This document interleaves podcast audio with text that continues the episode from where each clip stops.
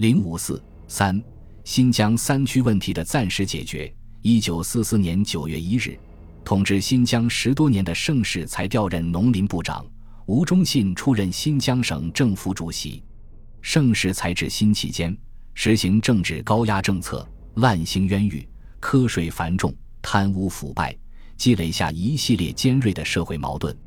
吴上任伊始，采取了清理监狱、宣抚地方、敦睦邦交等政策，以缓和这些矛盾。然而，问题不可能在短时间内得到解决。相反，由于吴的统治措施从高压一变而为宽松，使多年积累的民怨突然找到了一个宣泄口，新疆的局势反成恶化之势。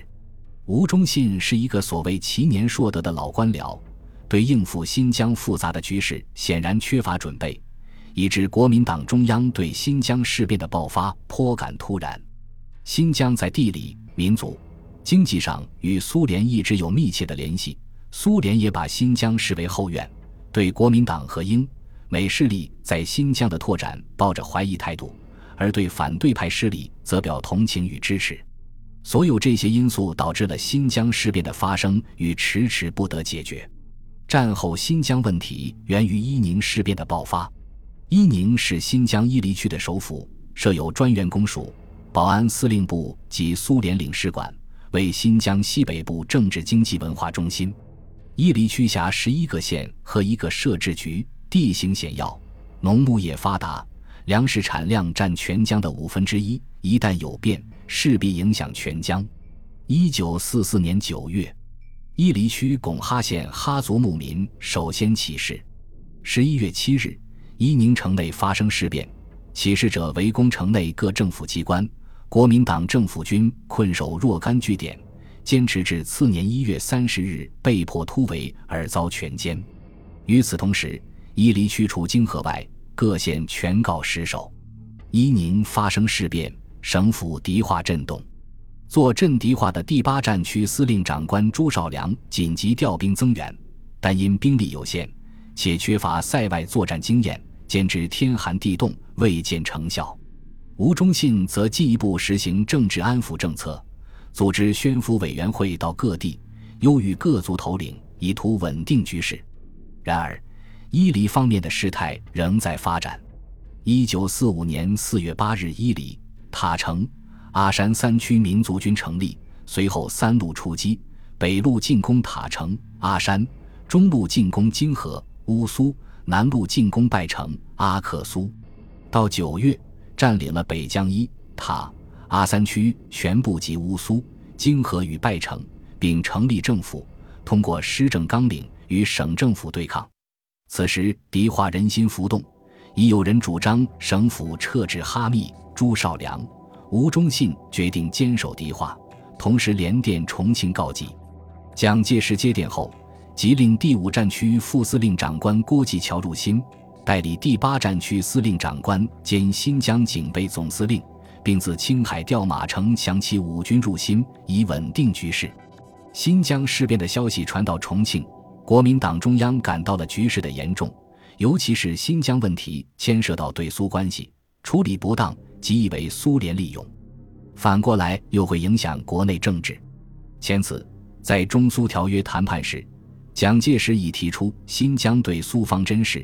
以新疆对苏经济合作为条件，换取苏联在新疆内部问题上对国民党的支持。为此，在中苏条约附件中，苏联承诺关于新疆最近事变，苏联政府重申，如同盟友好条约第五条所云，无干涉中国内政之意。随着新疆局势的不断恶化，国民党尤其需要苏联的支持。蒋介石此时一心考虑如何对付中共。不希望被新疆问题牵扯过多力量。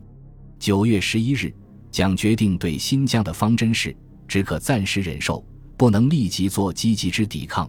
外交对苏只做应有与合理之表示，而不加以刺激，勿使其有所借口。对新疆政治与宗族之改革，则做积极之准备。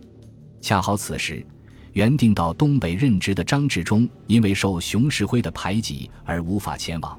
蒋介石有意让其到西北任职，遂先派他到新疆调查情况，提出解决方案。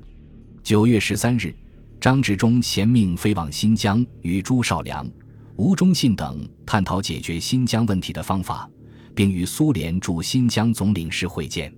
他在给蒋介石的电报中认为，此间情况万分紧急，除非伊宁军队停止前进，敌化殊无把握确保。目前只有通过外交意图从事和平解决，否则敌化一失，则局势全非。今后即能恢复，亦需费极大力量与极长时间。夜长梦多，变化难测，恐影响中央威信太大，应请当机立断。不要拘于外交常规，请苏联方面出来调停。国民党要求苏联调停的信息，很快便得到了苏联方面的回应。苏联驻华大使彼得洛夫向中国外交部发出照会，称新疆三区代表希望俄国出面为中间人，担任调停彼等与中国当局所发生之冲突。苏联政府因关切其与新疆接壤地区之安宁和秩序。如中国政府愿意，则准备委派驻伊宁领事，是对中国政府提供可能之协助，以便调整新疆已造成之局势。外交部随即答复称，苏联驻伊宁领事愿意协助，请即代为通知，并令介绍彼等到迪化金叶张部长商洽进行和平解决办法。至此，国民党与三区方面谈判的渠道已经打通。张治中回到重庆后。向蒋介石汇报了新疆的情况，并综合与各方商谈的结果，建议新疆人民历史上备受高压，当前应改变过去的做法，保证新疆人民的政治经济权利。新疆与内地路途遥远，增兵不易，补给困难，不能动武。新疆与苏联有历史渊源，关系密切，不能反苏，因此只能用和平的方法解决问题。张的看法得到了蒋的首肯。蒋遂授权张全权处理新疆问题。一九四五年十月，张治中以中央政府代表身份飞往迪化，随行的有国防最高委员会副秘书长梁汉操、国民党中央组织部副部长彭昭贤、政治部议厅厅长邓文仪、三青团秘书处长刘梦纯、陕西省建设厅长屈武等人。十七日。张治中与先期到达的三区代表阿合买提江、赖希木江首次会见。张在谈话中将双方关系形容为兄弟手足，表示本人这次代表中央到这里来，很希望弟兄间的感情很快的能够恢复，新省的问题很快的能够得到解决，使一切恢复正常状态。张的谈话为其后的谈判定下了基调，即在不损害国家主权、不违反三民主义。不违背中央法令的前提下，充分与地方自治发展。在张治中给三区方面的中央对新疆局部事变的提示案中提出，扶助新疆人民政治、经济、文化之平衡发展，尊重各族之宗教信仰，尊重各族固有文化风俗习惯，保障各族人民身体、财产、行动、居住、出版、集会、结社自由，减轻赋税，严禁摊派。在实施地方自治方面，提示案规定，三个月内进行乡镇保甲选举，六个月内进行县参议会选举。县参议会成立六个月后，可选出二人，由省府择以为县长。各区行政专员由省府保荐，中央任命，亦可任用地方人士。提示案要求变乱区域停止军事行动，限一个月内恢复事变前状态，取消不合法组织。参加人员资遣回籍或考核任用，免予追究。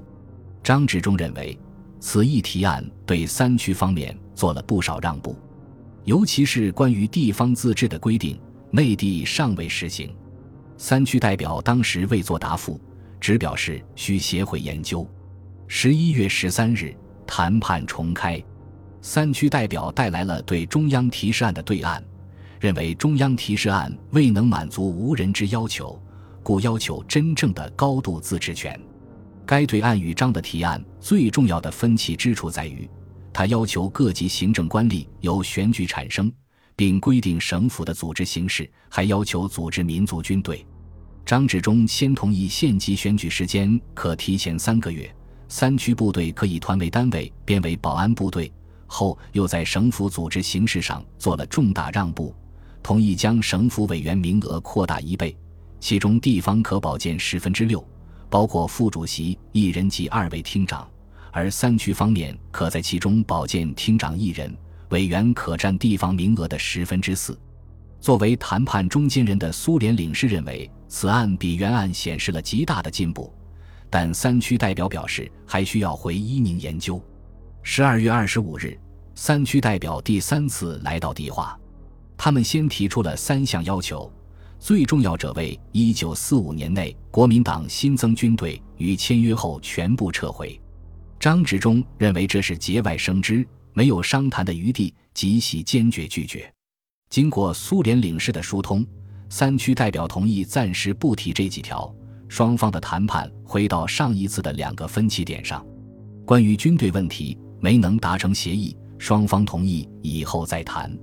关于省府组织，张同意增加一名三区副主席，三区同意主席由中央任命。